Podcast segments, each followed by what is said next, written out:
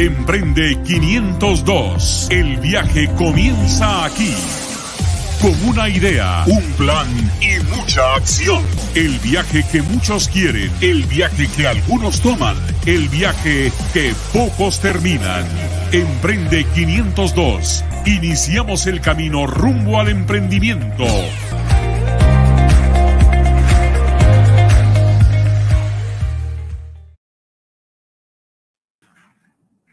Buenas noches amigos de Emprende 502 y amigos que nos ven también por medio de Emprende 506. Buenas noches, buenas noches Henry Pluvio, ¿cómo están?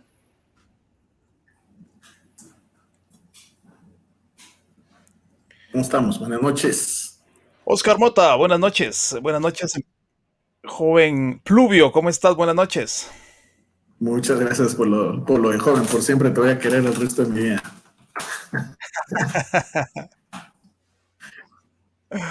Gracias, hombre. Buenas, noches. noches. aquí estar compartiendo con ustedes en vivo y, y pues eh, aportar un poquito, como siempre, ¿verdad? Para el ecosistema y poder eh, hablar de temas que, que nos, eh, que nos van a servir como emprendedores. Entonces, como ya ustedes saben, tenemos parte uno y parte dos, así como vamos a hacer los, los lives así con ustedes para que me sigan invitando.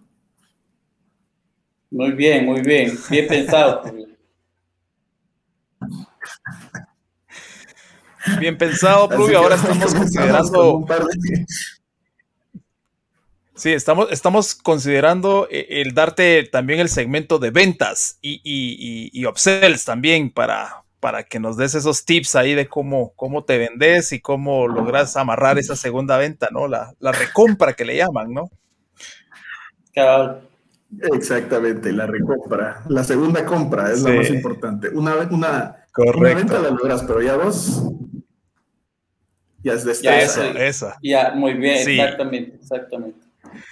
Bueno, señores, bienvenidos a todos a Emprende 502. Si es primera vez que estás en este espacio, te contamos que Emprende 502 es un espacio justamente donde buscamos hablar de negocios y emprendimiento y tenemos una causa y es el fortalecimiento del ecosistema emprendedor de Guatemala.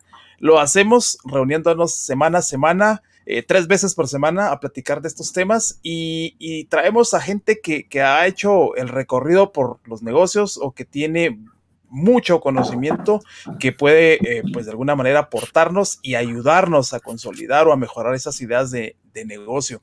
Así que bienvenidos, si es primera vez que nos estás viendo y si es primera vez que nos estás viendo, pues parte de la dinámica eh, tiene que ver también con vos que nos estás viendo al otro lado y la dinámica consiste en que en que podamos interactuar, que nos puedas comentar, que puedas compartir esta comunicación, esta, esta, perdón, esta conversación y que juntos pues obviamente vayamos generando ah, mejores ideas, ¿no? En torno a los temas que vamos tratando. Hoy tenemos un super tema, Oscar. Así es, hoy vamos a hablar sobre el temido Valle de la Muerte. O sea, temido, pero al final no podemos dejar de pasar por él en todo el emprendimiento. Todos pasamos por ahí. Claro. Definitivamente, un tema muy interesante, una propuesta aquí de nuestro queridísimo Lick Pluvio. Eh, así que como para dar ya inicio al tema, eh, Pluvio, quisiera que de repente le dieras una, un brochazo, una, una medio introducción rápida a qué es el, el Valle de la Muerte, Pluvio.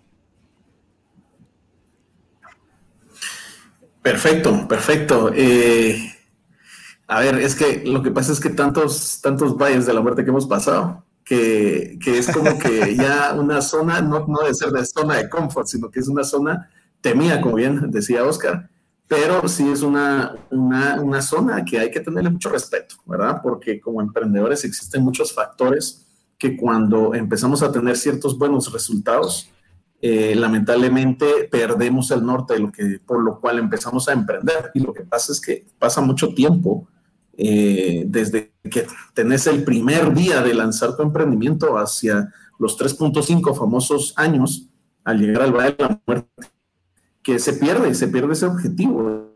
Entonces, eh, el trabajo de nosotros de hoy y de la otra semana es cómo mitigar ese impacto del Valle de la Muerte, cómo eh, ayudar a los emprendedores que nos están viendo a que ese vaya de la muerte no vaya a ser una muerte como tal, sino que sea simplemente el poderlo llevar. O sea, hay emprendedores que lo han podido sobrellevar, que lo han podido vencer.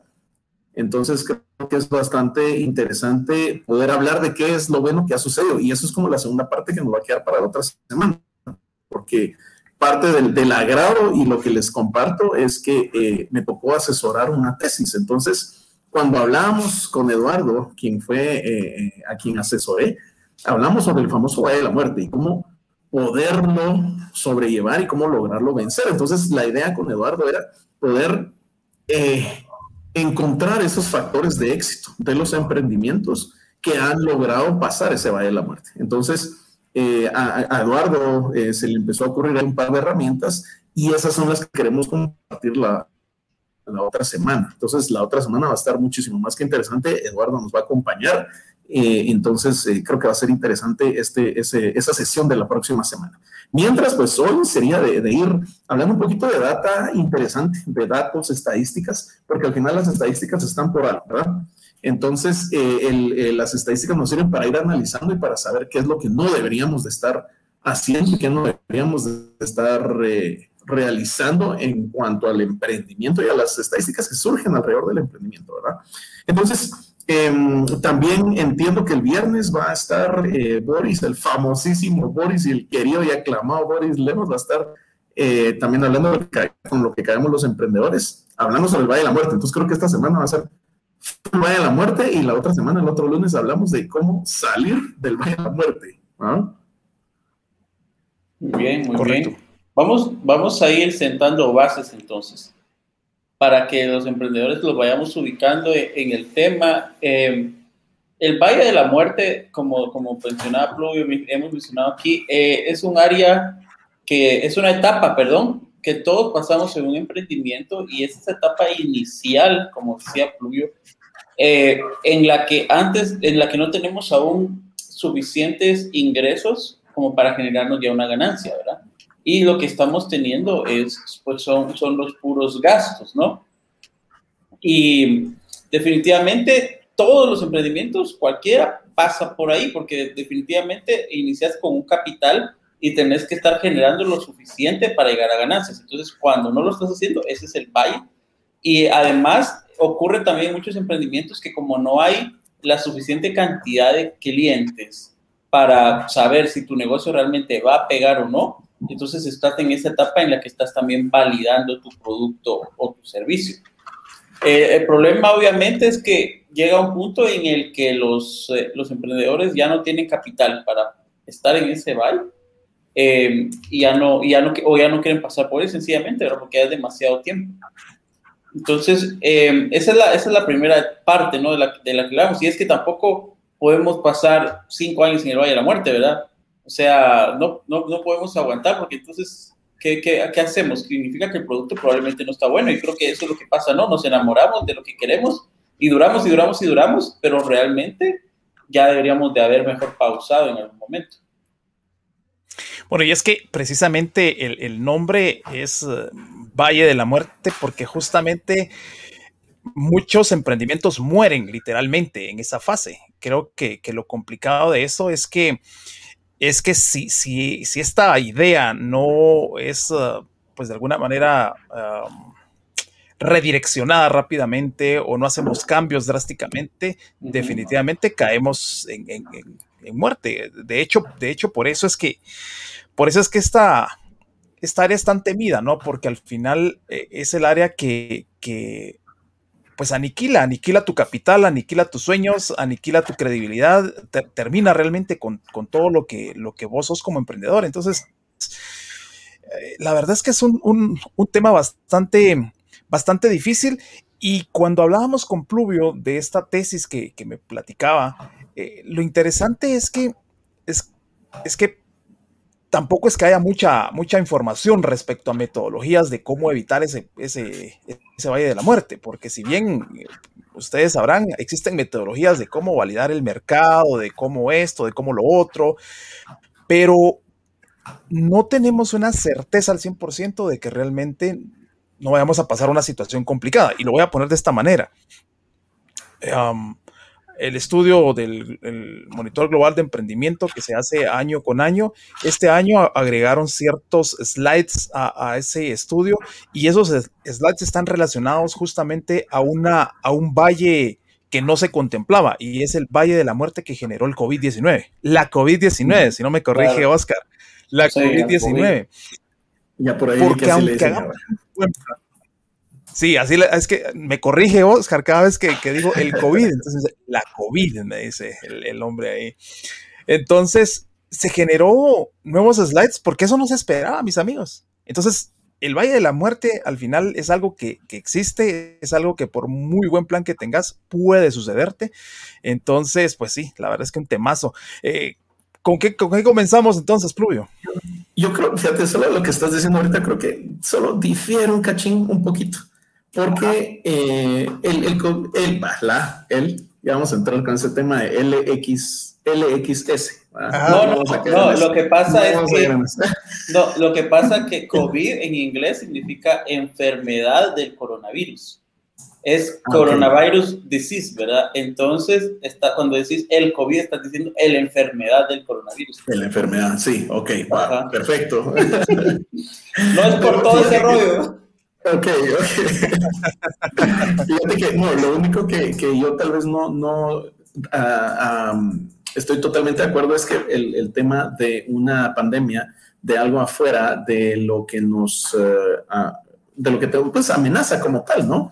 Eh, creo que no, no es un factor determinante, porque eso entraría bajo otro análisis, creo yo. Fíjate, una pandemia como tal, una catástrofe, etcétera, ¿verdad? Es como cuando los, eh, los eh, huracanes que han pegado fuerte en Guatemala, eh, ¿verdad? Eso ha estado sujeto a otro, otro tipo de análisis. Entonces creo que era lo único que tal vez a mí no me terminaba de convencer, pero al final, digamos, para ir aterrizando y saludos a la gente desde El Salvador que nos está ahí mandando saludos, qué alegre, qué alegre tenerlos también conectados.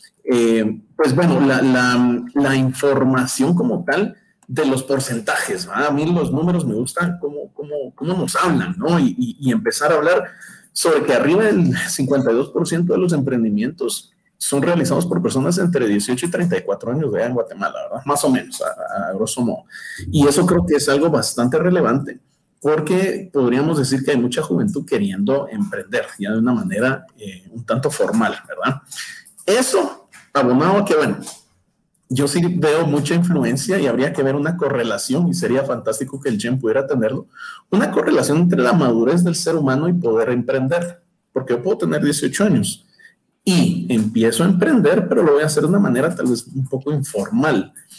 Y no llego a meter, a compenetrarme como debería. Y de en eso me sale un trabajo de, de 2.500 dólares, se me olvida el emprendimiento. Entonces ahí eso también afecta la estadística para el Valle de la Muerte. Pero bueno, viendo un poquito el factor de Guatemala como tal, los emprendimientos generan ingresos continuos de 1.5 a 2 años, eh, es, es, arriba del 76%. Entonces, ese es un factor bastante interesante. Estamos generando ingresos continuos y nos, nos compenetramos, nos comprometemos con el emprendimiento como tal. Eh, y ahí es donde se empieza a generar el análisis de esta, de esta gráfica bien interesante del emprendimiento potencial.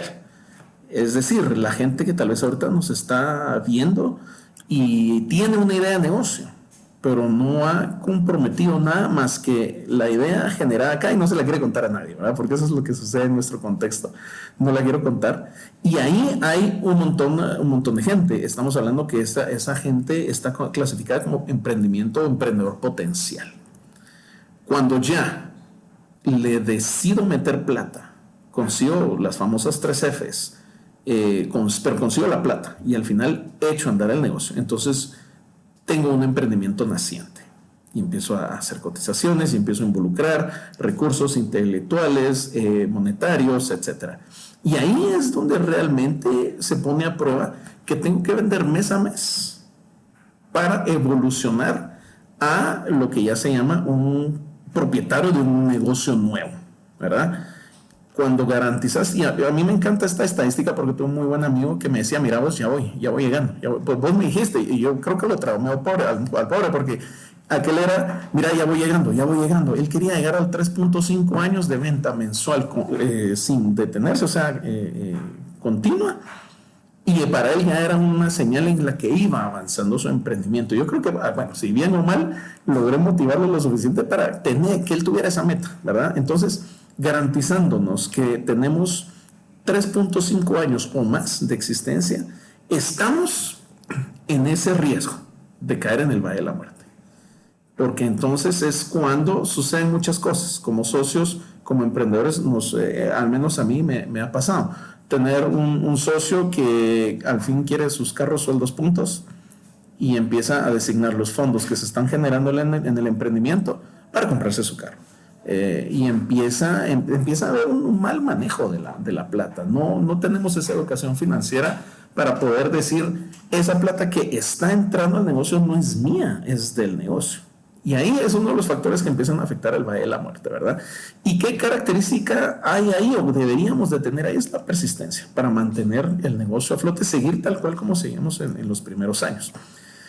Cuando el negocio ya tiene más de 3.5 años de existencia, es entonces ya un emprendimiento establecido. Entre el emprendimiento establecido ¿sí? y el propietario de un negocio nuevo, entre esas dos fases, está el Valle de la Muerte. Y entonces ahí es donde muchos negocios empiezan a verse, a verse afectados. Ahora, ¿qué es lo que nos dice la, estadística, verdad?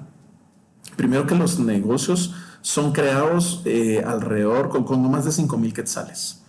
No le meto más de 5 mil quetzales al emprendimiento y con eso yo ya tengo un emprendimiento ya, o ya tengo un negocio, ¿verdad? Entonces ahí se vuelve un poquito más complejo porque no hay mayor visión sobre el emprendimiento. Y eso mismo va a querer decir que cuando hay una complicación, voy a dejar el negocio a un lado.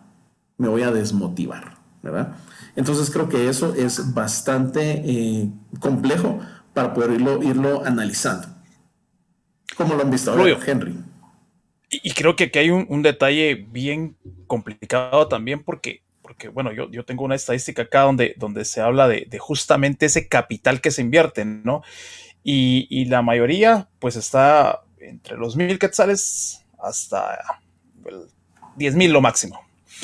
Pero quizá lo complicado de esto es que cuando vemos que el capital que se está invirtiendo es de 10 mil quetzales y nos damos cuenta, hacemos una comparación sencilla entre cuánto es lo suficiente que, nos, que se necesita, no la canasta básica, Pluvio, porque al final la canasta básica simplemente es un listado de, lo que, de lo que se cree que podemos vivir, pero sabemos que no se puede vivir con eso. Correcto. Entonces, realmente estás poniendo un capital eh, en tu negocio que implica el literalmente dejar de alimentarte o dejar de, comer o, todo lo que, lo que implica vivir lo estás poniendo en riesgo.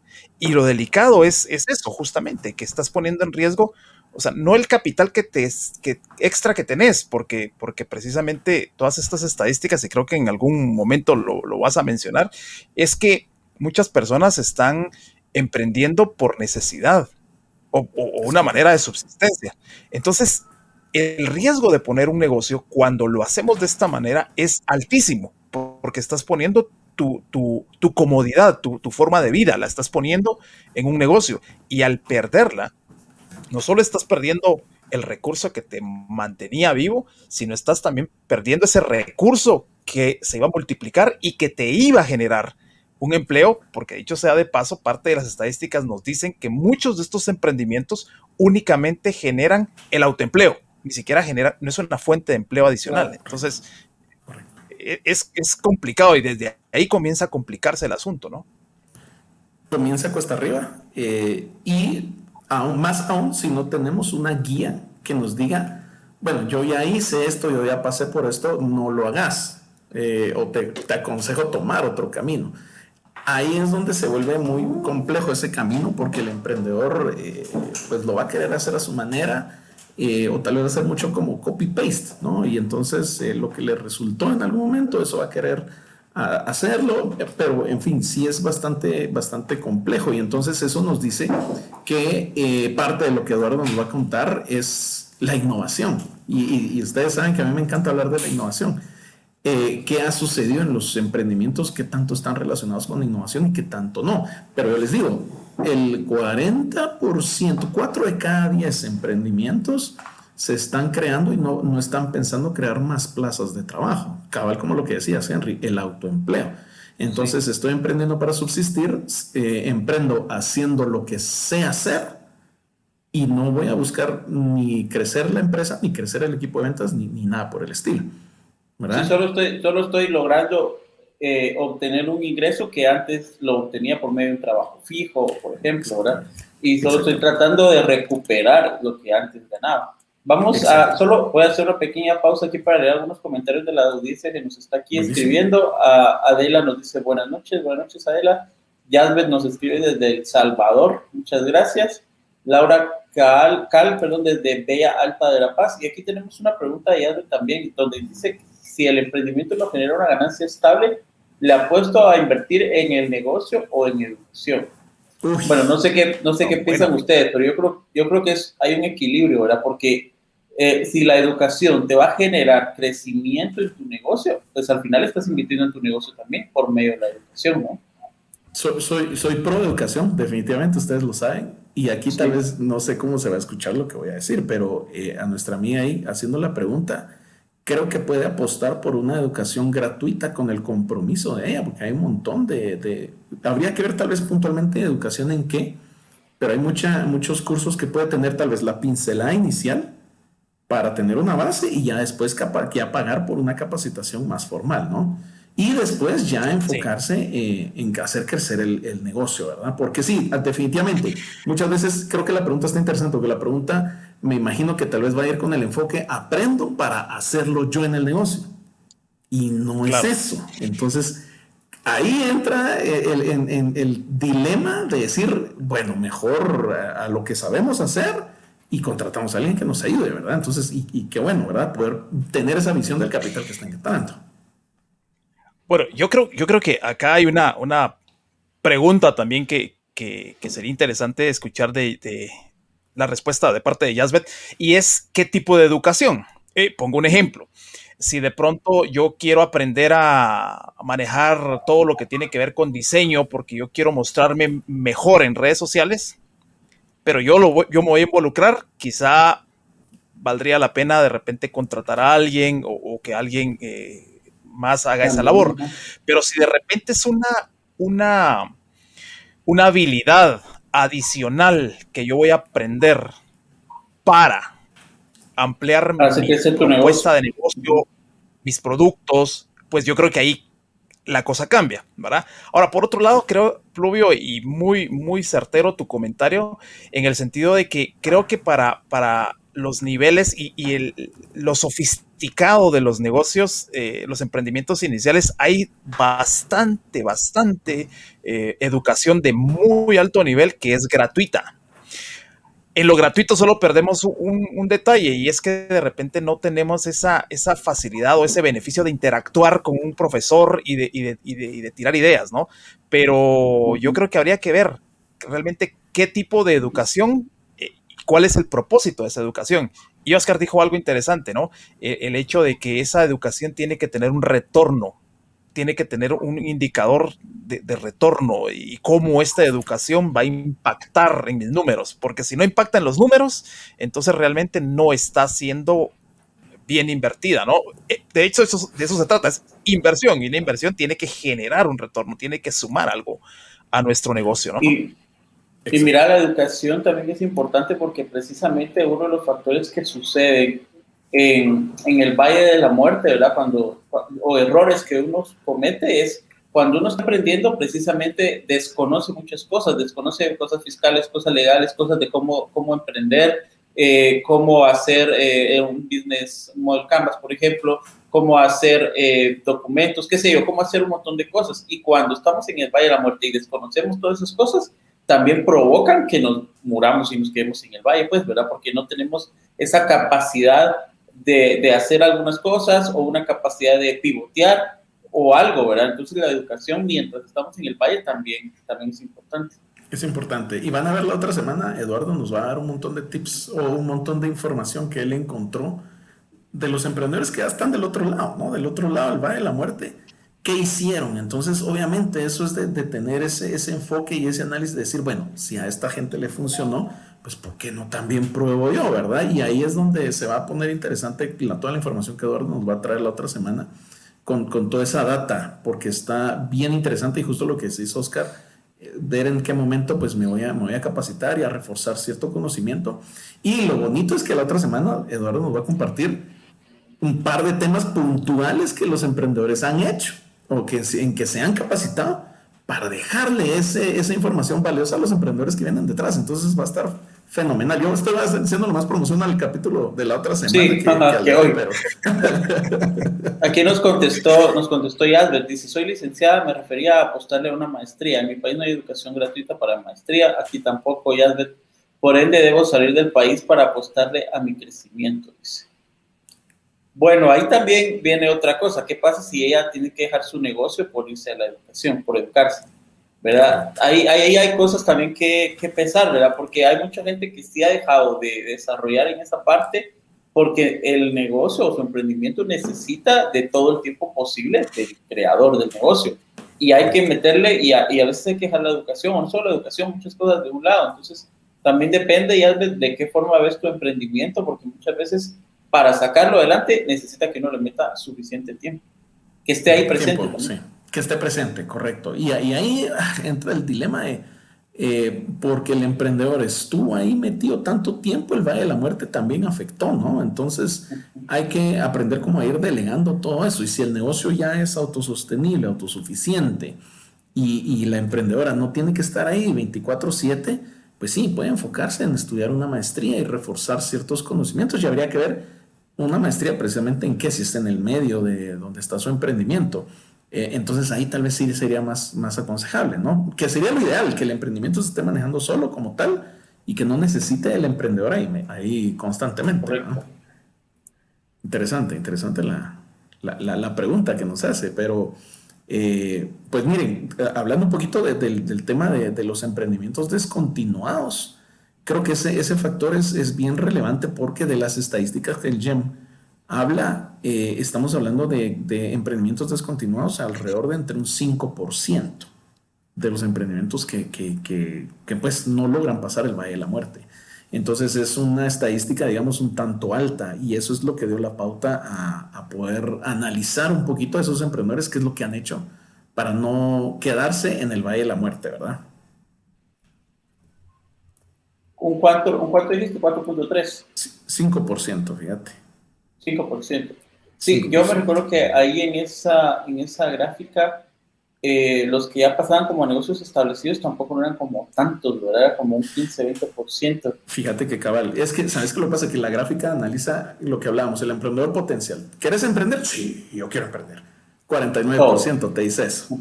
Eh, te dicen, bueno, eh, metele plata, pues asociémonos, a ver, metámosle plata ah, eh, este, sí, no, espérame, este, el otro año, entre seis meses, etcétera, ya solamente un 27% de, esa, de esas personas que dijeron, sí, ya le meten plata y empiezan a comprometer recursos intelectuales y monetarios. Después, como lo que decís, cabal establecido, se queda en un 11.2%. Pues, Aquí le estoy dando la estadística del 2019, no del 2020. Y ya la tasa de emprendimientos descontinuados, un 5%. Entonces, sí es un factor a tomar en cuenta, ¿verdad? Sí, sí está bastante igual al de la de 2020, porque me recuerdo que el negocio se estableció ser como un 15%. Entonces, al final hay, hay un buen porcentaje de, emprendimientos que se quedan en esa etapa eh, del valle y creo que también lo que sucede es que en Guatemala no tenemos tanto acceso a capital para este tipo de negocios, ¿no? Para, para estos emprendimientos eh, que no hay una garantía detrás, ¿verdad? Lamentablemente, porque esa es la garantía de los bancos, ¿no? Los préstamos te lo dan sobre una garantía. Pero eh, por eso es de que muchos, muchos se quedan, ¿no? Porque no tienen ese capital para estar eh, sobreviviendo el tiempo, el tiempo suficiente. Los de aparte de los 3.5 años que decís, ¿no? Correcto, correcto. Y fíjate que acá quiero eh, mencionar un poquito también algo que influye en el Valle de la Muerte y es el tipo de emprendimiento o, o en, qué, en qué sectores eh, se están enfocando los emprendimientos. Em, hablamos de eh, sectores relacionados a transformación, servicios, extractivos y de consumo. Veamos un poquito a qué nos referimos con cada uno de ellos y, tal vez ahí el, ejercicio ideal sería que los emprendedores vayan tratando de clasificar en, qué sectores en el que están, ¿verdad? Por ejemplo, el, extractivo, pues estamos hablando una, una, granja de animales, ¿verdad? Algo relacionado con manejo forestal, pesca, eh, elaboración de piedrín, que eso ya un poquito como minería, ¿verdad? Y ahí ya podemos tener una idea de cuánto capital se necesita para entrar a ese, a ese tipo de negocio, que sería un capital bastante alto. Eso sería el extractivo. Después el de servicios para empresas. Y, acá tal vez la inversión de entrada no es tanta porque no tengo que comprar tanta materia prima ni tanto material para empezar a trabajar. Entonces yo les sé dar mantenimiento a computadoras, por ejemplo. Yo puedo dar servicios contables. Pongo una, bueno, ahorita ya no tanto eso, pues, pero fotocopiadora, créame, créame que yo he necesitado impresora en los últimos dos meses, más de lo que he necesitado impresora en los últimos dos, tres años, increíblemente. O sea que son industrias que todavía van ahí, ¿verdad? Impresiones, eh, fotocopias, eh, publicidad, incluso asesorías de marketing, asesorías jurídicas. Eso va relacionado en la clasificación de los negocios bajo en la clasificación como servicios para empresas. Eh, después está el de transformación, que acá podemos hablar de talleres de mecánica, zapatería, artesanías, herrería, construcción, carpintería, todo ese tipo de, servicios que se transforma algo hacia un producto final, ¿verdad? Y después está donde se concentran los emprendimientos, y yo creo que en toda la región centroamericana va a ser muy parecido, muy similar, y es eh, los emprendimientos orientados a el consumo. Ventas al detalle, ventas de comida, ventas de ropa, ventas de, suplementos alimenticios, ventas de fruta, verdura, eh, y, todo lo relacionado a que el ser humano tiene que ir a consumir. Y aquí es donde no puedo evitar meter la palabra marketing, porque ¿cómo logramos que un producto que sea de transformación se convierta en algo que alguien va a consumir? Y ese es un reto que el marketing plantea en muchas industrias, convertirte en algo del estilo de vida de la gente, para que te necesite, para que seas parte de sus hábitos, ¿no? Entonces, obviamente el hábito de comer lo tenés que satisfacer tres veces al día, por lo menos, y entonces ahí es donde estás ya en una industria bastante interesante.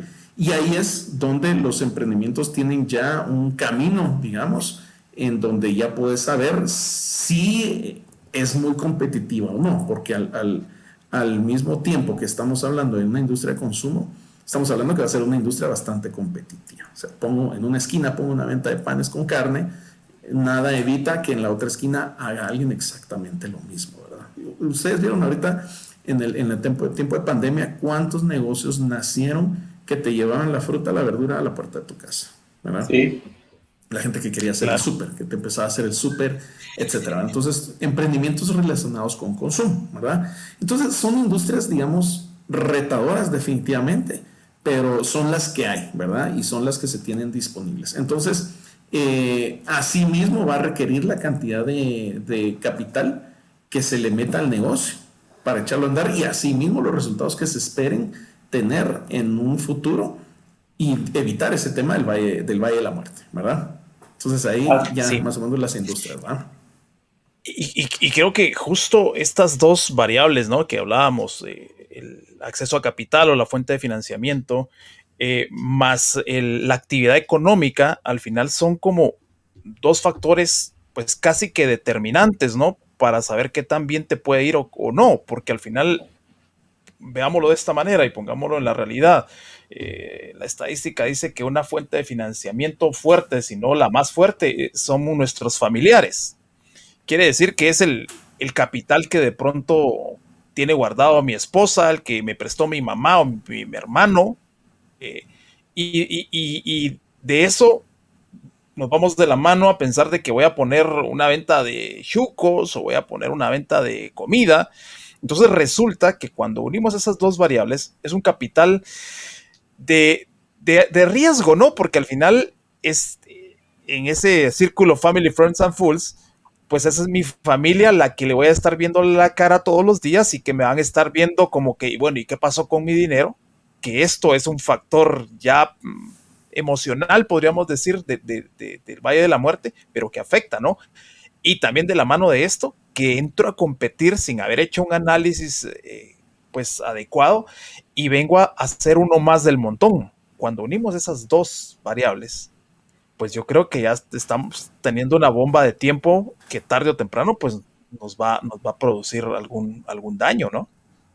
Que se va a detonar. Claro. Sí, sí. Mira, y, dale, dale, Dale, fíjate que lo que estaba tratando de, de, ubicar era la estadística, porque esa para mí es bastante interesante, porque hablamos del, del tema de los autoempleados, fíjate y eh, los emprendedores en un 58% son considerados como autoempleados. Entonces, no generan ninguna plaza ¿verdad? No generan ninguna plaza. Entonces, estoy, estoy trabajando para mi empresa. O sea, soy un empleado. Al final de cuentas, sigo siendo un empleado. ¿verdad? Eh, no sé si tengo al mejor jefe del mundo o al peor jefe del mundo, pero soy, soy el mismo empleado. Sí. Mira, como, como jefe cambia la cosa, ¿no? Sin duda. Aquí, aquí me surge también una pregunta ¿Qué pasa con todos estos emprendimientos de, ese término que empezó a, circular mucho últimamente, las nenis o los nenis? ¿Verdad? Que son personas que, no sé si escucharon, bueno, lo leyeron, ¿verdad? Que fue, que empezó a viralizarse. Y que son estas personas que empezaron a vender por internet debido a la pandemia o lo que sea, eh, pero que ellos no tienen una intención de formalizar ni de crear más empleo, ¿verdad? ¿Qué pasa? ¿En qué, ¿En qué parte del Valle de la Muerte podría quedar? O, será que no entra? Porque hay gente que dice, bueno, yo tengo ropa aquí voy a comprar una cuanta, no tengo capital de riesgo, son unas cuantas piezas, las voy a empezar a vender y que con lo que gane vendo el otro. Pero si mañana ya no vendo, pues tampoco tengo tanto problema, ¿verdad? ¿Qué, qué, pasa con este tipo de las nenis, verdad? Porque eh, van a pasar por un valle, sí, pero tal vez no, no, no es tan importante para ellas. No sé si me explico. No les va, mira, no les va a afectar. Creo que aquí combinaría yo dos eh, el concepto que estás mencionando, Oscar, y el concepto de el emprendedor que es empleado a tiempo completo. O sea, de 8 a 5, está en su escritorio de trabajo ahí trabajando durante todo el día. Y a las 5 y media, de 6 de la tarde a 10 de la noche, está trabajando su, lo que se llama en inglés el side hustle, como el, esfuerzo a, a, un lado, ¿no? Y que empieza a, generar un ingreso adicional. Entonces, si te va bien, si no vendes hoy, si vendes mañana o, no vendes dentro de dos meses, no importa porque todos modos tenés tu sueldo. Y entonces ahí es donde también se ve influenciado ese factor Oscar, que al final de cuentas ninguno de los dos que hemos mencionado van a desear formalizar el negocio. Y que el GEM no contempla si estés o no formalizado, ¿no? Bueno, hay, hay un detalle, ¿no? Con el, término que, estabas mencionando. Y es que, digamos, creo que hay dos versiones, ¿no? De repente aquel que, dice, bueno, yo puedo vender, tengo la oportunidad, sé dónde compro esto y, simplemente soy un, conector. Yo simplemente conecto puntos, conecto una necesidad con, un producto están estos. Pero también hay, hay personas, yo de hecho eh, eh, sigo algunas, algunas nenis en, en, Facebook y es interesante el negocio que hace porque tienen mucho volumen. Y eh, sí han tenido la necesidad de, llegar a la formalidad, ¿verdad? Eh, porque el término creo que el término creo que nace en México, ¿no? Y el término básicamente nace en que en México están en el centro está estas calles famosas Correo Mayor y todas estas calles y ahí hay mucho eh, de este de este como comercio informal, entre comillas, porque no es tan informal, tienen que tener alguna regulación. Y, es este eh, como, como aquella venta de canasto, ¿no? Pero que ahora la llevaron a los espacios digitales. Entonces, esta gente sí tiene que hacer sus, sus, sus, sus, su, su, ¿qué te digo? Su, formalización, ¿verdad? Porque tienen su, su, RFC, creo que es RCF, no sé cómo es que se llama en México esa cuestión, ¿verdad? Pero em, yo creo que cuando de repente alguien viene y lo hace solo como un negocio alterno, pues yo creo que eh, al final, para quien lo hace como un negocio alterno y como un ingreso extra, pues que el negocio no venda, pues al final creo que no lo toma ni como un valle de la muerte porque no, no es precisamente su, fuente de ingreso, ¿no? Su ingreso principal, Sí, entonces yo creo que al final hay muchas personas que de repente puedan decir, no, pues yo estoy, he estado en Valle de la Muerte Eterno, pero como todo, tengo mi ingreso principal, que es mi trabajo, pues nunca lo he sentido, ¿no? Eh, creo que, que más... No, y hay casos, perdón, hay casos donde, donde la mujer tal vez no trabaja, donde tal vez su esposo le da un gasto y ella con parte de ese dinero que las mujeres hacen maravillas, ¿verdad? Invierte en algo y lo vende y le saca, le saca más plata, ¿no? Sí, ese es un punto bien interesante y que muchas veces esa persona emprende en lo que consigue un empleo, ¿no? Y ya después lo deja nuevamente abandonado porque ya tienen una responsabilidad como tal de mantener a flote un hogar y, y ese capital a veces dura cinco o seis meses eh, y ya terminan siendo esos retos y que al final cae en la estadística de, emprendimientos descontinuados, ¿no? Sí, ahora solo quiero hacer una mención acá y, es que uh, en este estudio de GEM uh, hace esa pregunta, ¿no? ¿Por qué no se formalizan? Porque independientemente si son nenis o independientemente de quiénes sean, hay una constante y es que el emprendedor emergente o el emprendedor que está iniciando no se formaliza. Y, es interesante porque una de las razones y la más punteada, según la, estadística que, yo tengo acá, es que no ve un beneficio al hacerlo. O sea, 44% dice, bueno, yo no tengo un beneficio de, estar formal. Eh, un 17.8 y son cosas que también casi van de la mano, es que es caro el cumplimiento, o sea, es decir, si yo me formalizo, el hecho de cumplir con todo esto que el gobierno me, me demanda, pues al final me hace que mi operación no, no sea eh, lucrativa o no, me genere ganancia, ¿no? Esas dos. La tercera ya es que no sé cómo hacerlo, o nadie lo hace, o los trámites son complicados, que ya más son cuestiones como, como de forma, ¿no? Pero, pero cuestiones de fondo es que no hay ningún beneficio en hacerlo y que es caro el hecho de cumplir lo que el gobierno está pidiendo. E, ese factor también es, es, es, interesante porque creo que al final, muchachos, también la formalidad de alguna manera te da acceso a capital, te da acceso a, educación formal, o sea, claro, no, no es la mejor, pero, pero tenés acceso ¿no? a esa educación para, para tu negocio. Importante ese, ese factor eh, educación porque, a ver, eh, sí, yo, yo, puedo tener las ganas, eh, emprender y, llego a un espacio, una zona de confort, le voy a llamar, en la que lo que me está generando, estoy subsistiendo, no, no voy a pretender generar más empleo, tener más negocios.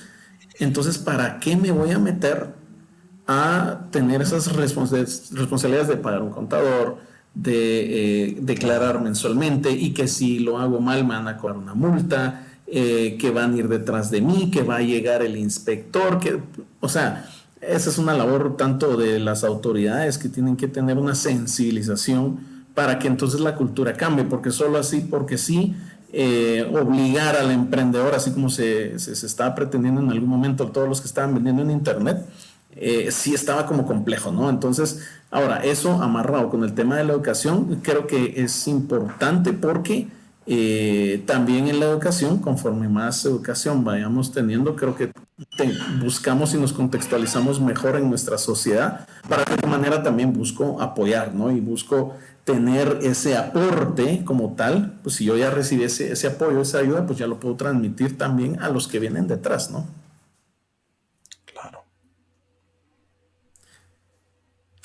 Y así hay una, estadística bien interesante. Los emprendedores eh, o los emprendimientos que están liderados por emprendedor eh, sin educación, eh, el GEM nos tira el dato de la, de la, gente que no tiene nada de educación, los emprendimientos están en un 4.6%.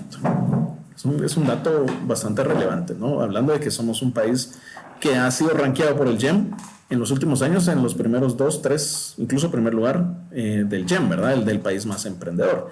Y solamente 32% tienen un diversificado completo. Entonces, nuevamente, caemos al tema que eh, pues eso nos, nos, limita de una u otra manera, ¿verdad? A no tener esa visión, a no tener esa estructura y ese conocimiento también, porque muchos van a decir, yo no tengo la educación, entonces yo aquí, este es negocio, esta es mi esquina, aquí vendo, y, o yo vendo ahora en internet y ahí se murió, pues no, no, no necesito más, no puedo tener esa, esa visión, ¿no? Entonces, eh, creo que eso es un factor importante y que al final los emprendimientos con estudios universitarios completos eh, repercute solamente en un 7.5% de los emprendimientos oh. con estudios universitarios completos. Entonces, aparte que ya sabemos que el acceso a la universidad es bastante complejo en la población, pero eh, se esperaría que los estudiantes con universidad completa estuvieran emprendiendo un poco más, ¿no? No sé cómo, cómo lo ven ustedes. Mm, no sé, porque yo creo que eh, acá no te educan para emprender. Te educan para, para ser un, un, buen jefe, te educan para ser un, un, buen empleado, no necesariamente para emprender, sino para aportarte bien y para ser productivo, pero no necesariamente emprendimiento, ¿verdad? Eh, qué, y, punto. Sí, y me surge la duda también con lo que mencionas de estos puntos de educación si no hay otros datos del estudio sobre en dónde se hizo el estudio, porque por ejemplo, si vos vas a la terminal, toda esa gente sabe, sabe leer, sabe contar, ¿verdad? Pero, pero no más, no tiene primaria tal vez. Eh, y ahí todo, todo, ese, todo ese sector es un sector donde todo el emprendimiento es casi similar. Entonces, eh, hacia, ¿en dónde habrán hecho todos estos estudios para pues, determinar estos, estos puntos que solo el 4% no ha estudiado? Porque yo creería que en Guatemala, de todos los que han emprendido, hay un porcentaje más alto de los que no han estudiado. Sí, fíjate que el, el GEM tira la, como estudio tradicional estadístico, ¿verdad? Habla sobre la muestra, sobre cómo la calcularon y que aleatoriamente fueron, etcétera, ¿verdad? Eh, entonces no, no existe como realmente, pero sí, yo creo que tienes mucha razón, Oscar, en el tema de, de hacia dónde fueron. Imagino que van tomando como que pequeñas muestras de diferentes ambientes para poder tener una conclusión así un poco más, eh, más certera, ¿verdad? Más apegada a la realidad. Eh, pero sí, definitivamente es un, es un dato. Eh, a mí el que me llamó la atención fue el 32%, con solo diversificado, ¿verdad? O sea, tal vez ahí han ido, pero de ahí ya, ya, ya lo dejan y se quedan, se, se dedican al negocio, ¿verdad? Como, como muchos a, muy temprana edad, les toca entrar a, batear en el negocio, en el negocio familiar, ¿verdad? Por muy informal o informal que sea, es una realidad que sucede mucho en nuestros países, ¿no? Sin duda, sin duda. Henry, ¿qué piensas? ¿Crees que los universitarios deberían de, estar emprendiendo más? No deberían, pues, ¿verdad? Que no los vamos a mandar, pero ¿cómo ves esa estadística? Mira, yo, creo que sí, yo creo que, yo creo que no solo el universitario, ¿no? Sí, no creo que, en general. Eh, realmente creo que eh, la riqueza de un país se, se, genera en la multiplicación del capital, creando capital. Y la forma de crear capital es únicamente haciendo negocios. Entonces, eh, el, el, el, que solo trabaja en relación de dependencia al final no está creando precisamente un capital, ¿no? Entonces, definitivamente creo que emprender es parte de, lo que se, debe de enseñar. Y fíjate que eh, en, el, estudio completo de GEM hay una, una, parte donde los emprendedores o la gente entrevistada dice eh, falta educación, eh, en, educación en las escuelas. O sea, no hay una educación respecto a negocios. Y, eso es clave, porque, porque al final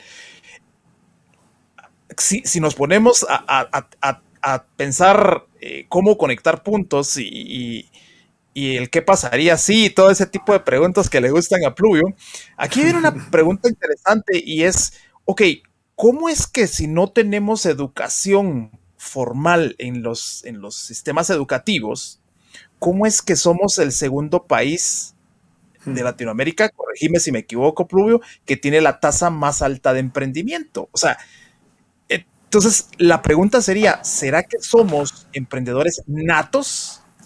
¿O será que tenemos tanta necesidad y hay, hay tanta falta de oportunidad que entonces emprendemos? Y, yo voto por esa. yo voto más por esta segunda. Hay tanta necesidad y poca oportunidad que entonces emprendemos. Ojo, porque si fuéramos emprendedores natos, aunque no tuviéramos el estudio, entonces quiere decir que todos los emprendedores fueran exitosos. Y entonces no estaríamos hablando del Valle de la Muerte. Estaríamos hablando de cómo manejar el, el, éxito abundante o la abundancia. La sobredemanda. Claro, eso estaríamos hablando. Lo que revela esto es que hay una necesidad tan grande de fuentes de ingreso que la gente entonces busca como única opción emprender y a falta de educación llegan a ese valle y se quedan en ese valle. ¿Por qué? Porque mira, hay muchos problemas que que no solo tienen que ver con el mercado, o sea, hay muchos que tienen que ver con análisis de mercado, pero hay problemas administrativos. O sea, hay problemas, mis amigos, y, y, quizá por, por el tiempo sería interesante dar una pincelada a esto. El entorno, la delincuencia, porque ese es un factor que también también pasa la factura. Les pongo algo acá. Dice em, de los emprendedores, 65% dice que no han sido víctimas de, un delito. 34.3 dice que sí. Pero mira esto. El que no emprende quiere decir que aquel que ha estado en la oficina, ellos 77.5 no han sido víctimas de un delito. O sea, solo el hecho de estar vos en un lugar ya te pone un estado de vulnerabilidad. O sea, 65% contra 77.5 o al revés, ¿verdad? 34.3 que sí han sido víctimas contra 22.5 de los que no emprenden que, que no han sido víctimas de un delito. Ahora, ¿qué tipo de delitos? Estafa y extorsión. O sea, es, esto es complicadísimo. ¿Y cuál es el costo? Para un emprendedor, el costo promedio de un delito es de 8.819.3. Ahora recordemos una estadística que hablamos hace un momento y decíamos que la gente empieza con capitales desde 1.000 a máximo 10.000, pero es 1.000 a 5.000. Realmente ese es 1.000 a 5.000. Y el costo promedio de un delito es de 8.000. O sea, un delito me quebró. Eso es lo que dice la estadística. O sea, te dejó debiendo 3.000. Y te, sí, le quedaste debiendo 3.000 a tus, a tus family, friends o, o fools ¿verdad? Entonces, cuando vos ves esto, dices, ala, o sea, está complicado el hecho de emprender. O sea, son muchos factores. Mira, está complicado, pero es que yo creo que, sí, yo creo que ya lo, ya lo abordamos, pero quisiera profundizar un poquito en eso, tal vez por cuestión de tiempo así, lo más express posible. Talento para emprender ahí, ideas ahí. Claro copiamos ideas, sí, lo, hacemos. O sea, se nos hace más fácil ver qué puso el vecino y entonces lo traemos nosotros o lo copiamos, ¿no? Y, al final es un mercado libre, pues, o sea, nadie nos va a decir qué puedes hacer o qué puedes vender o no, ¿verdad? Entonces, pero ahí es donde ya nos quedamos como que a medio camino. Tenemos, el, o sea, organizar una reunión, nosotros tres un día, y, nos, reunimos en tu casa, Henry, nos invitas, la, la organizamos y llegamos el viernes en la noche y qué alegre. Pero después de eso es donde ya el, guatemalteco se queda así como, bueno, ¿y ahora qué? Ya no tenemos esas siguientes preguntas de ¿y ahora qué? Nos organizamos re bien, sí, y ponemos y conseguimos y nos vamos a conseguir la plata, échalo a andar, pero ¿qué sucede después más adelante? Es donde ya falta esa, esa motivación o esas facilidades también o las situaciones alrededor que limitan el poder emprender. Pero sin duda alguna yo sí me atrevería a decir que talento en Guatemala para emprender, talento en la región para emprender hay. La visión es lo que cuesta mucho ya después que el emprendedor logre y que se quite ese miedo, ¿verdad? Si ya venció el miedo de emprender, pues ¿por qué no vencer el miedo de seguir creciendo, no? Correcto, Oscar.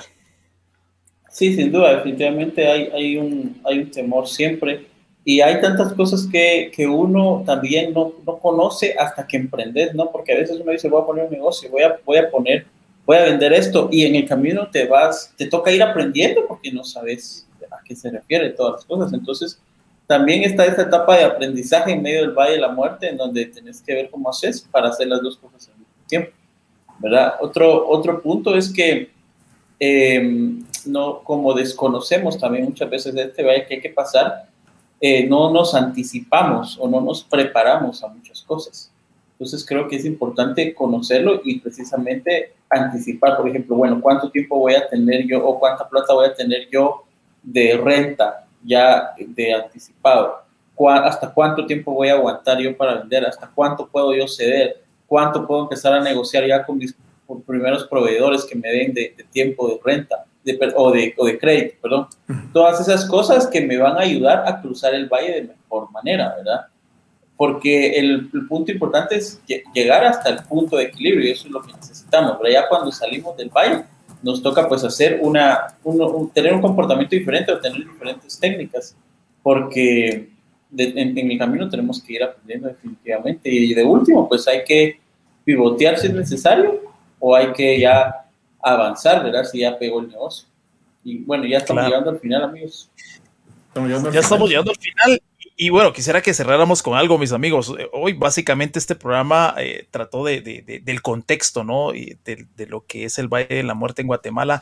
Entonces, quisiera que de repente cerráramos desde la perspectiva personal eh, con algunas recomendaciones de que qué deberíamos considerar entendiendo este contexto que ahí está que nosotros no tenemos ese, ese brazo político o esa influencia como para cambiarlo, es real y existe. Eh, ¿Qué recomendaciones le daríamos a los emprendedores que están pensando en emprender o que probablemente están en este Valle de la Muerte? ¿Qué recomendaciones creen que les podemos dar así rapidito? Y estamos seguros que la siguiente semana con la visita de, nuestro amigo Eduardo, Eduardo, ¿correcto? Fijo, eh, fijo, fijo, sí la tesis vamos a aprender muchísimo más y por supuesto el día viernes que vamos a estar conversando con Boris Lemos, también vamos a estar aprendiendo eh, de, boca o de voz de un emprendedor realmente cómo salió de ese Valle de la Muerte. Entonces, eh, no sé, Rubio, Oscar, ¿quién, quién, quién va primero? Voy, a ver.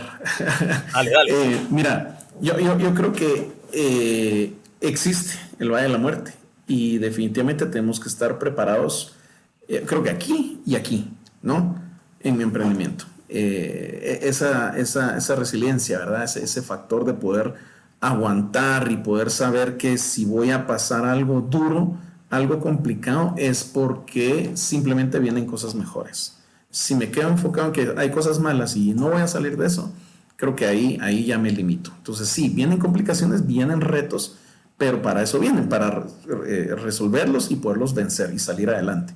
Y levantar la mano pedir ayuda. O sea, en el momento que yo lo considere, el ecosistema creo que es bastante amigable para poder dar esa cooperación, esa ayuda y en, y en un momento dado decir, bueno, aquí me trabé, aquí estoy, eh, grupos de apoyo, lo que quieran llamarle, pero hay y podemos apoyarnos entre, entre nosotros mismos. Entonces creo que es algo valioso que podría yo dejar. Bueno, yo les diría que, que cualquier gasto que que puedan minimizar y que no esté relacionado a generarles plata, a traer plata, que lo quiten, ¿verdad? Por ejemplo, si vamos a pagar una oficina, vamos a contratar a no sé qué, vamos a pagar un servicio, que alguien venga con la limpieza, que qué sé yo, cualquier cosa que no esté directamente asociado a generarte plata, hay que irlo eliminando en el Valle de la Muerte porque la idea es que que llegar a un punto de equilibrio, ¿verdad? Pero hay muchos emprendedores que quieren empezar en grande, todavía no han validado su negocio o quieren empezar poniendo un local y ni siquiera saben si su producto se va a vender o no. Entonces yo les diría que empiecen eliminando todos aquellos gastos que no necesariamente les van a traer plata. Por supuesto, hay casos que en el local la, la, ubicación es importante, pero no siempre. Sobre todo ahora con, con, con, la pandemia lo vimos. La gente compra en línea, la gente puede vender en línea.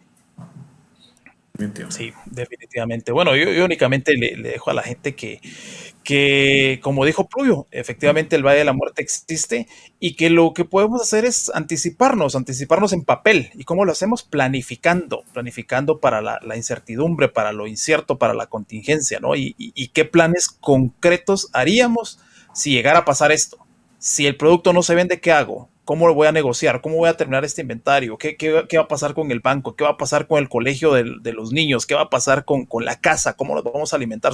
hacer planes reales de esos, esos escenarios que no los estamos eh, llamando a nuestra realidad, pero sí estamos anticipándonos a que si pasa, porque puede pasar, ya sabemos qué pasos dar. ¿Y qué pasa cuando nosotros estamos en un momento de incertidumbre ya tenemos un plan? Eh, ya pensamos con cabeza fría, las emociones se bajan, ya pensamos con cabeza fría y podemos dar pasos certeros. Julio, vos tenés algo para cerrar, un numerito ahí para cerrar, por favor. Un, par, de, par, de, números, par de datos bien interesantes que son para dejarlos pensando y la otra semana los discutimos, así como picaditos. El Banco Mundial viene y analiza también el contexto empresarial, negocios en, en, los países, ¿verdad? Los países miembros del Banco Mundial. Y el Banco Mundial pondera a Guatemala. Les voy a dar primero la ponderación de iniciar un negocio. O sea, estamos ponderados en 86.8 de 100. O sea, esa es, es, una nota que mis alumnos siempre quieren sacar en mi curso. Arriba 86, 86 de 100. estamos ponderados en iniciar un negocio. O sea, es relativamente fácil, ¿sí? Estamos en el, en el ranking 99 de 190 países que somos miembros del Banco Mundial.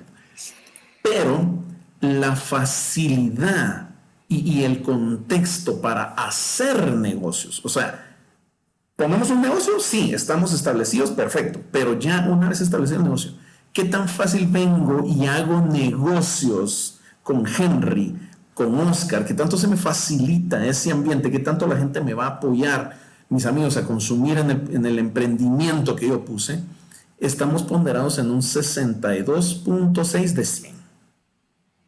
Ok. Ok, quiere decir que es fácil dar el primer paso, pero el segundo y el tercero es el complicado. Exactamente. Y eso ya lo dice el Banco Mundial. Entonces aquí hacemos una correlación. Gem, Banco Mundial, ojo, sí, o sea, sí la vamos a tener complicado. Nadie dijo que va a ser fácil. Pero ahí está la data y ahí está Eduardo la otra semana que nos va a mandar, nos va a dar mucha información valiosa. Ahí lo vamos a exprimir. Excelente. Amigos, gracias. Un excelente programa, mucho aprendizaje. Eh, si vos escuchaste este programa, estuviste hasta el final, pues te agradeceríamos que lo compartieras. Estamos seguros que a alguien le puede servir toda esta información y anticiparse eh, a, lo que, a lo que va a venir si, si, está por emprender. Así que esperamos que haya sido de utilidad para, para ustedes. El día viernes tenemos a Boris Lemus en la franja de lo que callamos los emprendedores. Boris Lemus eh, es ah, el ah, fundador de la Asociación de Emprendedores de Guatemala junto a, varias personas eh, que se unieron hace muchísimo tiempo y, y tiene una historia bastante interesante porque literalmente estuvo un muy buen tiempo en ese Valle de la Muerte y pues uh, salió, gracias a Dios salió de ese Valle de la Muerte y tiene una historia bastante interesante, no, no historia solo, solo de, de pensamiento, sino de también mucha estrategia, mucha educación, mucho, mucho conocimiento que se aplicó para poder salir de ese Valle de la Muerte. Así que este viernes no te puedes perder ese programa. El próximo lunes tenemos a um, Eduardo. Eduardo es un alumno acá de, de LIC Pluvio que hizo una tesis justamente hablando del Valle de la Muerte. Entonces hay mucha data, mucha data ahí que, que nos puede funcionar. Pero más interesante es que eh, hace algunos planteamientos para, para, para, poder pues minimizar el impacto de, de, este Valle de la Muerte. Así que vamos a tener bastante... Eh, contenido interesante para los siguientes programas. Invitadísimo a que nos acompañes a estos programas. Y señores, nos vamos entonces. Saludos ahí a la abuelita, al primo, al cumpleaños o a alguien, ¿no? Feliz noche. Bueno, Hasta feliz próxima. noche. Hasta el miércoles. Mira, un saludo. Hasta el miércoles. Nos vemos. Adiós.